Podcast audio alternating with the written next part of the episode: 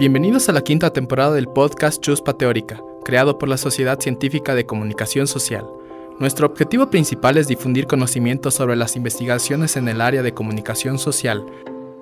En esta temporada conversaremos con diversos investigadores y teóricos de la comunicación de Latinoamérica acerca de su opinión y pensamiento en torno a la comunicación y sus últimas investigaciones, conociendo además facetas personales de nuestros invitados. Entonces, comencemos. En este capítulo nos acompaña Luis Alejandro Félix Pedriel, licenciado en Sociología en la Universidad Mayor de Saint-Simon máster en Ciencias de la Geoinformación y Observación de la Tierra, docente en la Universidad Católica Boliviana San Pablo, miembro del Centro de Investigación de Ciencias Sociales. Actualmente realiza investigaciones sobre sentidos de la democracia en plataformas digitales, imaginarios y territorialidades en torno a megaproyectos hidroeléctricos y forma parte del grupo de investigación sobre discurso de odio y comunicación violenta el, pasado mes en Alaic. Eh, claro que sí, muchísimas gracias, David. A ver, comentarles un poco el, trabajo que estamos haciendo. La ponencia deriva de inicio de un grupo de, de estudio conformado el año pasado en la Universidad Católica, eh, junto con Carlos Arroyo. Este grupo de estudio tenía que ver con las relaciones del discurso de odio eh, y sus manifestaciones, sobre todo en eh, redes sociales, en plataformas sociales digitales, para ser más, más específicos.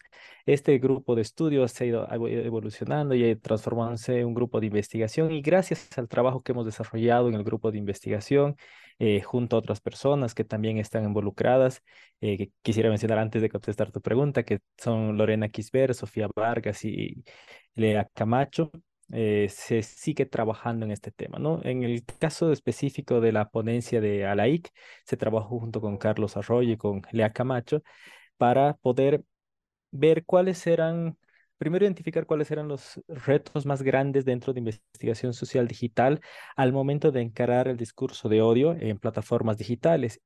Y surgió allí la, eh, el tema de cómo podemos entrar a conocer estos datos, ¿no? Y, la, y nosotros avistamos desde ese punto que primero teníamos que conocer cómo estaban diseñadas las plataformas, eh, redes sociales digitales estamos hablando, nosotros hicimos el estudio en TikTok, en Twitter, en Facebook y en Instagram, así que vimos cómo están diseñadas las plataformas, qué datos podemos obtener de ellas y junto con esa información que proviene de, de las fuentes de los desarrolladores, de los programadores de las plataformas, hemos tratado de consolidar unos esquemas que permitan visibilizar qué datos están eh, accesibles a los investigadores al momento de tratar de ingresar a eh, hacer levantamiento de datos y manejar ese, eh, realizar ese tipo de investigaciones, ¿no? Así que el centro de nuestra propuesta era alrededor de discurso de odio en plataformas sociales digitales, ver cómo estas están estructuradas y qué datos podemos obtener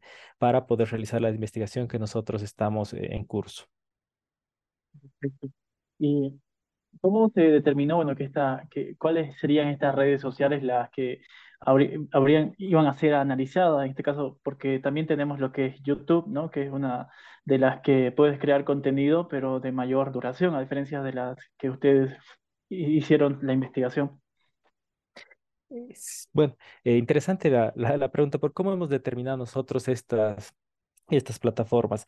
Eh, en sí, hemos visto que la mayoría de las interacciones, en este caso relacionadas con discurso de odio político, porque nuestro foco, digamos, dentro de la línea temática que manejamos, es discurso de odio vinculado eh, a temas políticos, en ciertos momentos de conflicto, como lo fue el 2019 en Bolivia, a partir de esas elecciones fallidas, a partir de todo ese proceso que se vivió eh, durante bastante tiempo en Bolivia, hemos visto que las principales manifestaciones relacionadas a estos temas estaban en estas plataformas, ¿no? Por un lado, Facebook y todos los grupos y, las comunidades que existen ahí, Twitter como un espacio donde se compartía información también desde eh, múltiples actores, empezando con, por ejemplo, eh, bueno, usuarios o cuentas de eh, canales de comunicación, eh, de medios de comunicación, quiero decir, eh, personajes políticos que también manifestaban ahí su, su, parecer sobre lo que estaba aconteciendo, personas que organizaban también a, a los grupos dentro del conflicto.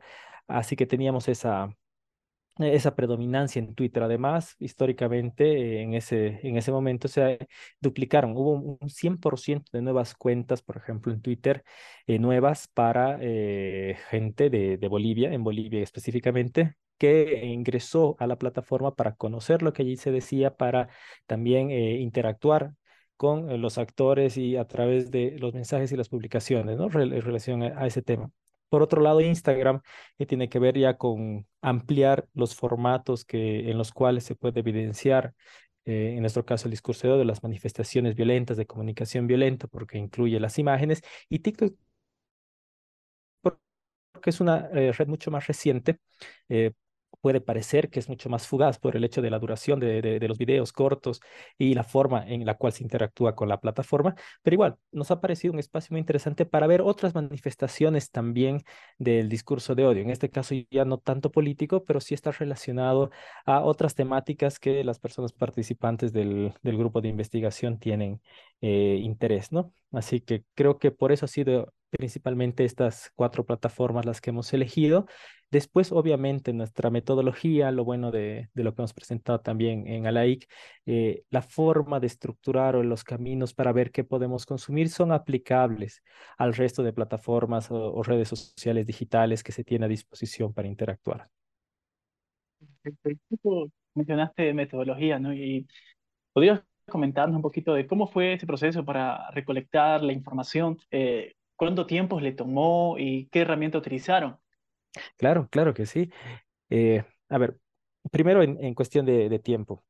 Hemos estado cerca de tres meses, sí, de dos a tres meses aprendiendo y conociendo el background de, las eh, plataformas sociales digitales. Es decir, nos hemos eh, hemos generado o creado cuentas de desarrolladores para poder tener acceso a toda la bibliografía, a todas las referencias de la construcción de, las plataformas. Hemos tratado de ver cuáles eran los elementos constitutivos que eh, hacían a las formas de interacción de las plataformas. En un momento voy a entrar en un detalle más específico para que, me puedan entender mejor.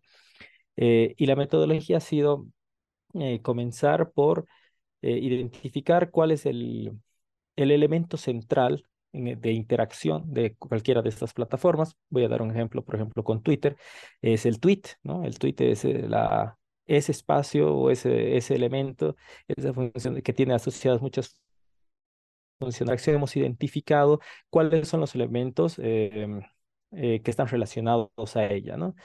Por ejemplo, un tweet está relacionado a un usuario, ¿no? Un tweet está asociado a unas métricas concretas de ese, de, a, ese, a esa publicación, ¿no? es decir, los números de likes, de retweets, de citas, eh, de veces que ha sido compartido. Ese tweet tiene también eh, dentro de su estructura puede incorporar hashtags, ¿no? Puede incorporar menciones, puede incorporar otros elementos también que hacen a, a la plataforma dentro de las funcionalidades que nos ofrece. Y así todos esos elementos han sido considerados para eh, desmenuzar al nivel más detallado que, cuáles son las, em, se llaman entidades, nosotros es un modelo que hemos aplicado que voy a comentar a continuación, son entidades y ver cómo se relacionan entre ellos, ¿no? Para ver cuáles de estos datos también son accesibles a nosotros como usuarios desde las cuentas de desarrolladores o las cuentas que nos dan acceso a los datos, ¿no?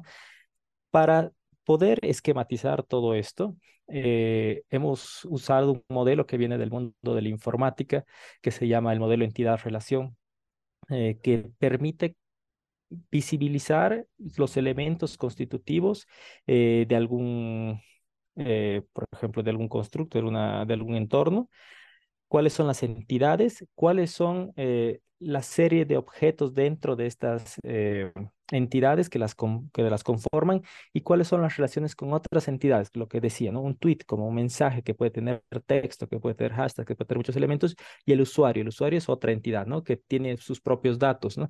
Tiene un nombre asociado, tiene un ID único, tiene una descripción, tiene una localización, tiene muchas cosas, ¿no? Que datos que son del usuario y datos que son del tweet del mensaje y tienen relaciones porque un usuario puede generar eh, múltiples tweets, ¿no? Eh, y un tweet, por ejemplo, en la cadena de relaciones puede ser solo asignado a un usuario. Así que con ese diagrama de entidad-relación hemos podido esquematizar o presentar gráficamente cómo están compuestas las, estas plataformas sociales digitales, cuáles son las relaciones que tienen entre, los, entre las entidades, los elementos que las conforman y cuáles de ellas están disponibles para eh, la consulta, ¿no? Así que más o menos ese ha sido el flujo de trabajo, ¿no? Desde la identificación a partir de lo que nosotros vemos y utilizamos hasta eh, el análisis después de qué existe detrás, cuáles son las relaciones eh, que allí se tienen y cuáles son las posibilidades de consulta al momento de querer obtener información.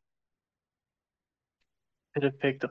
Bueno, de esta manera fue que fueron realizando ustedes esta, esta parte metodológica de lo que fue esta investigación. Y una pregunta creo que me he saltado era de justamente el tiempo o el periodo en el que ustedes tomaron esta parte de discurso de odio, lo relacionado a lo político. Nos mencionabas que fue durante el periodo de 2019. Y justamente, ¿por qué tomaron este periodo de tiempo? Este periodo de tiempo, o sea, el hecho concreto es como que nosotros teníamos la idea primero de eh, ver el discurso de odio en, redes sociales digitales o en plataformas sociales. Eh, ese hecho eh, nos permitió encontrar una gran cantidad de interacciones.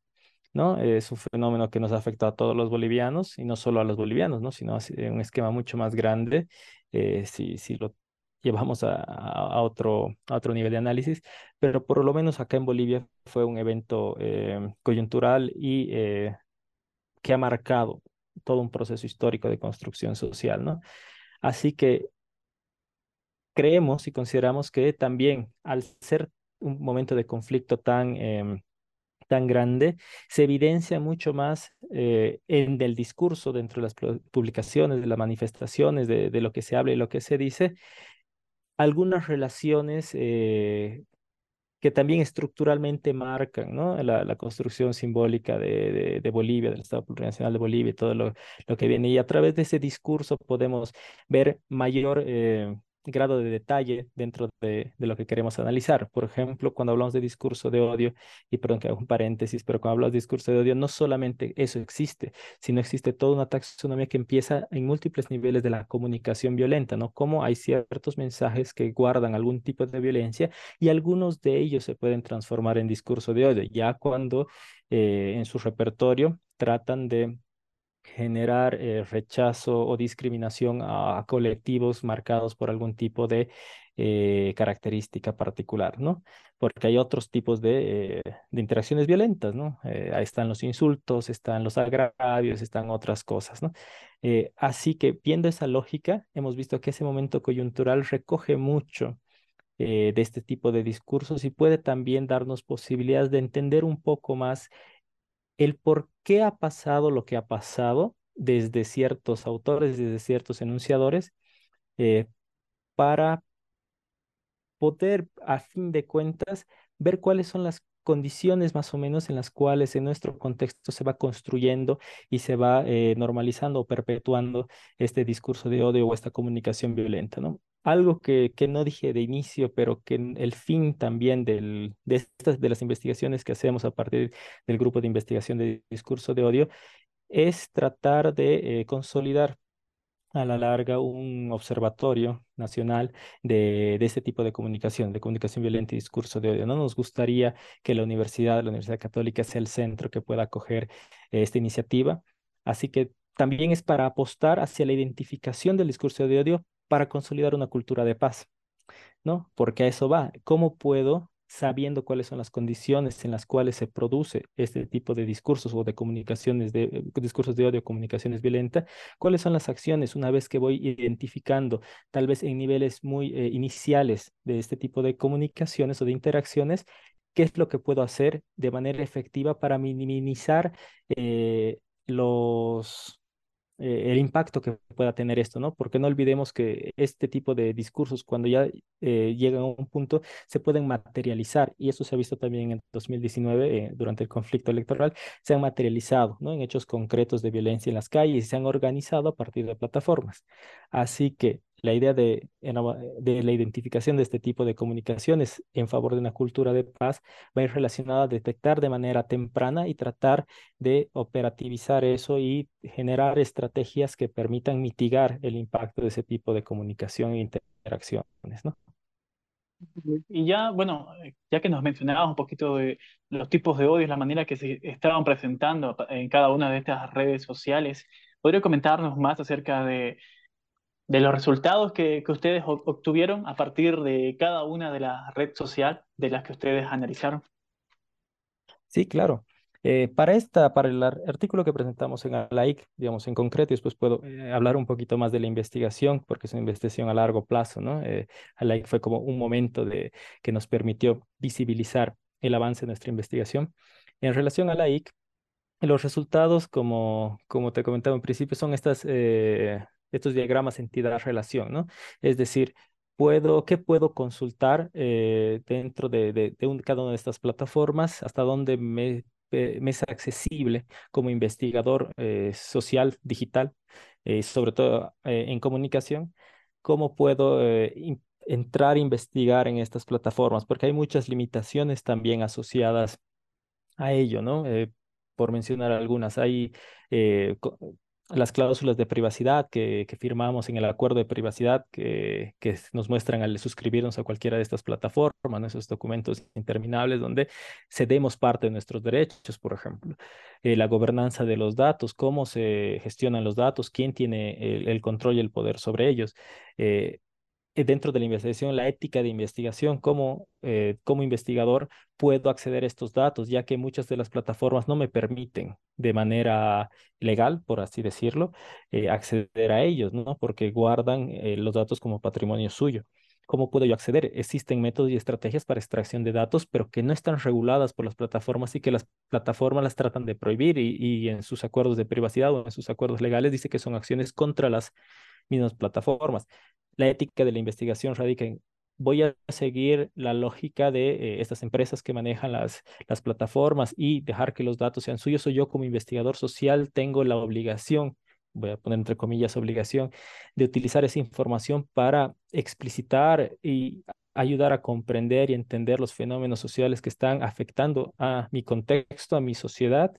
Eh, son preguntas que nos, que nos hacemos, ¿no? Así que la investigación como tal en ALAIC trataba de presentar una entrada de ese tipo, ¿no? Decir, miren esto, eh, es lo que, lo que se puede hacer. Les presentamos posibilidades de acceso a, la información en estas plataformas y cómo podríamos vincularlas al, em, al estudio, del, a la investigación del discurso del odio, ¿no? Hasta ahí cerramos, por ejemplo, lo, lo de ALAIC era, era como esa presentación inicial, porque también no había o no hemos encontrado, por lo menos nosotros en la revisión que hemos hecho y ha sido bastante extensa, bibliografía, otros artículos, otras publicaciones que nos permitan conocer qué puedo consultar, conocer qué puedo investigar y cómo lo puedo hacer. ¿no? No, no había eso, así que nosotros también pensamos desde nuestra posición generar un aporte metodológico, por lo menos eh, de un, un nivel muy, muy pequeño, muy inicial, decir, ojo, cuando quieran investigar, acá ya hay algo que te dice esto se puede consultar y esto no. ¿No? Así que por ahí va el alcance de like y después ya estas, este es como el primer paso que a nosotros nos ha permitido de, eh, más adelante empezar a entender eh, las manifestaciones del discurso de lo que hablamos hace, un momento, ¿no? lo que exponía que hay una taxonomía relacionada, hay múltiples niveles de comunicación violenta y discurso de odio, pero ya sé dónde buscar y, y, qué consultar en la plataforma. ¿no? Estos diagramas de interrelación me permiten saber cuáles son los elementos, qué tipo de datos son, cómo los puedo consultar, eh, para después, ya cuando realice la investigación, entre ya con los temas específicos de consulta a los motores de búsqueda y de extracción de datos. Estos diagramas, eh, qué desafíos tuvieron o cómo es que eh, lo, fueron realizando ustedes. Ah, perfecto. Eh, los, a ver, antes una, una base, una base mm, teórica, pero también metodológica, una perspectiva. Vamos a hablar de un paradigma para, para ser más claros. Un paradigma que nosotros tenemos como central es el paradigma de la social, se llama Social Network Analysis análisis de, redes sociales. Es un profesor llamado Stiglitz que, formula esta, eh, esta idea, esta construcción, donde nos dice que las ciencias sociales ahora más que nunca necesitamos dialogar con las ciencias eh, de la informática sobre todo. No tenemos que trabajar de manera conjunta. Ese es eh, lo que nosotros tenemos como, como parte integral de, nuestro proceder. Así que aprovechamos las ventajas que nos, nos provee el mundo de la informática, eh, de la computación y de la matemática, incluso de la estadística, todo eso con sus programas, con sus softwares especializados no sé qué, y los aplicamos al mundo de las ciencias sociales, ¿no? Eso es lo que hacemos también en el grupo de estudio, eh, en el grupo de investigación ahora. Esto nos ha permitido eh, encontrar herramientas que son de este mundo y trasladarlas y aprovecharlas para eh, las ciencias sociales, como estos diagramas de entidad-relación, ¿no? Estos diagramas de entidad-relación son construcciones que vienen del mundo de la informática que normalmente se utilizan para la confección de bases de datos, ¿no? De sistemas de bases de datos relacionales y no relacionales, donde tenemos múltiples tipos de información y tenemos que saber eh, identificar algunas características básicas para poder eh, llevar a, cabo la construcción de, una base de datos y ver con qué datos, o sea, que las entidades dentro de esa base de datos, con qué otros elementos se relacionarían, cuáles serían los puntos de acceso donde se podrían vincular eh, este tipo de datos, cuál sería el alcance máximo de, de, esta base, eh, qué tipo de información albergaría y todo eso, ¿no? Así que nosotros hemos hecho también un trabajo de, nos hemos capacitado, hemos aprendido, eh, eh, hemos comprendido y hemos compartido con, con el equipo de investigación sobre, sobre estos temas. Y bueno, ha sido un proceso también para nosotros novedoso por el hecho de ser de ciencias sociales y no tener tanta afinidad con el mundo de la informática, pero poco a poco estamos integrando herramientas eh, digitales a nuestro, a nuestro, a nuestro repertorio yo, yo siempre le digo, es el ecosistema de herramientas digitales que ahora tenemos y debemos utilizar en ciencias sociales. Así que el tiempo que nos ha tomado, que son, que son varios meses, nos ha permitido también eh, incorporar este tipo de herramientas y utilizarlas ¿no? para, para nuestra investigación. Así que de ahí viene lo de los diagramas de entidad-relación, eh, de dónde los hemos importado y ahora lo estamos utilizando para explicitar dentro del mundo de ciencias sociales eh, propuestas metodológicas, eh, nuevas aproximaciones eh, y sobre todo abrir ¿no? para eh, un campo de investigación que tal vez estaba muy relacionado o se lo trataba no, em, o sea, había ciertas técnicas, pero no entrábamos hasta el, hasta el detalle más de la construcción misma de, del sistema informático, pues ahora ya nos damos la posibilidad de entrar ahí y también ver qué otros retos podemos afrontar y qué otra información también está relacionada ¿no? a, a este, a este tipo de construcciones y sistemas informáticos que nos permitan visibilizar eh, lo que nosotros necesitamos en ciencias sociales para nuestras investigaciones. Perfecto, Luis. Y bueno, cuando vayan a la segunda etapa de lo que conlleva esta investigación, eh, ¿cuál será el método para identificar eh, qué mensaje es odio o cuál no es? Porque muchas veces a veces se escribe en texto o algún video o alguna fotografía, pero no queremos dar a entender que eso es odio. ¿A través de qué forma ustedes van a ir identificando y diferenciando eh, esto de acá es odio, esto no es? Perfecto. Eh, algo que ya, estamos iniciando esa, esa, segunda, esa segunda parte, incluso también hemos tenido la posibilidad de presentarnos en otro evento en Ibercom, este año ha sido en Portugal, eh, justo después de la para llevar los avances de esta segunda parte. Eh, estamos trabajando en una taxonomía de la comunicación violenta y el discurso de odio en Internet. la base la da un profesor llamado Fernando Miró, que hace el 2016, si no me equivoco, presentó también una, un esbozo de cómo podría ser eh, entendido el discurso de odio, él desde el punto de vista eh, legislativo o legal, porque se está más enfocado hacia el derecho, pero, lo que hemos podido hacer es eh, generar algunos procesos de codificación, o sea, de, encontrar a partir de una base de, de datos que hemos recuperado de, de, las fechas que estamos analizando. Tenemos, hemos analizado más de 5.000 tweets originales y los hemos podido clasificar eh, en dos, digamos, voy a, voy a hacer como una, una jerarquización de elementos, ¿ok? Primero, aquellos discursos, aquellos mensajes, publicaciones, eh, primero buscamos publicaciones que tengan eh, algún tipo de carga de, violencia.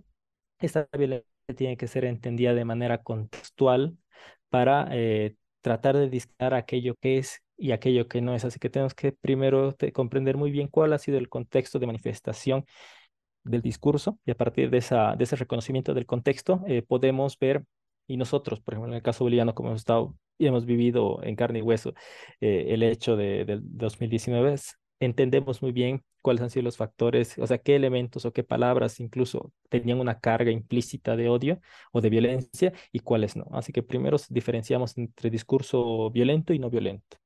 Cuando hemos seleccionado el discurso eh, violento, diferenciamos en aquellos mensajes que tienden o presentan eh, violencia física, es decir, es un, un discurso referido a, la, al, a que cause algo daño físico, puede ser incitar o amenaza directa a la violencia o por enaltecimiento de la violencia física. Eh, es en el lado de la violencia física y por el lado de la violencia moral tenemos dos también digamos, subcategorías, eh, que uno es discurso que ofende o daña a las personas, o sea, ofende o causa daño a, nivel personal, y otro es discurso que ofende o causa daño a nivel colectivo. ¿no? Así que diferenciamos también las publicaciones que van hacia las personas concretas a las que van a colectivos eh, concretos.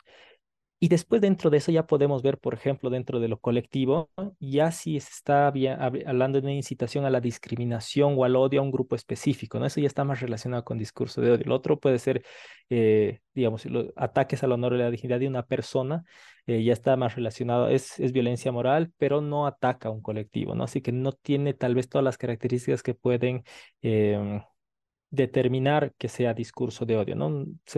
Que después si quieres, o en otro momento podemos hablar de los conceptos del discurso del odio, ¿no? Y por otro lado, también hay el nivel de ofensas a la sensibilidad colectiva, ¿no? Cuando son expresiones de mal gusto, eh, ironizan eh, o si no tienen expresiones, eh, o sea, se alegran del mal ajeno, cosas así, ¿no? Que son a nivel, digamos, nivel colectivo, dañan a la sensibilidad, pero no incitan a la discriminación o al odio explícito hacia un colectivo, ¿no? Así que esa taxonomía, o sea, el ir cada vez seleccionando mensajes ah, en nuevas categorías más, en subcategorías y después dándoles, eh, entrando un poco más a ver cuáles son las los tipos de dirección nos va a permitir y nos está permitiendo discriminar aquello que es discurso de odio, aquello que es de comunicación violenta genéricamente y aquello que, dependiendo del contexto, eh, no podría ser o no debería ser catalogado como tal, ¿no? gracias. Y ya llegando a lo que es la parte final de este episodio. Bueno, quisiera que me pudieras dar un número. Esta parte es más que todo para conocer un poquito más acerca de la parte humana del investigador. ¿Me darías un número del 1 al 10? Y te voy a hacer una eh, pregunta. Claro, claro que sí. A ver, eh, a mí me gusta el 5. El 5. Bien, el 5 dice, si vivieras del arte, ¿qué tipo de obras crearías? A ver, si viviera del arte, ¿qué tipo de obras crearía? Ah, bueno, sí, estoy, bastante seguro de que, es lo que haría. O sea, si, si pudiera, si tuviera la capacidad creativa de hacerlo, que, la cual no la tengo, lastimosamente, eh, me encantaría ser escritor, ¿no? Si, si hay algo que, que me, que me apasiona es leer. Creo que es eh, un pilar de, de, mi vida, la, lectura, eh, y no la lectura solo de, de, cosas relacionadas a la academia, la lectura de novelas, me encanta la novela, ¿no? El cuentos y novelas, literatura de, todo tipo. Así que sí, si fuera un artista, me gustaría tener la, la sensibilidad como para transmitir a través de la palabra escrita esas, eso que, le, que he leído, ¿no? A ver, un poco como dices, para conocer el lado humano. Eh, cuando yo era mucho, mucho más joven, te, te hablo hace unos 20 años, un poco más, eh, y, comencé esto de la lectura por, por pasión.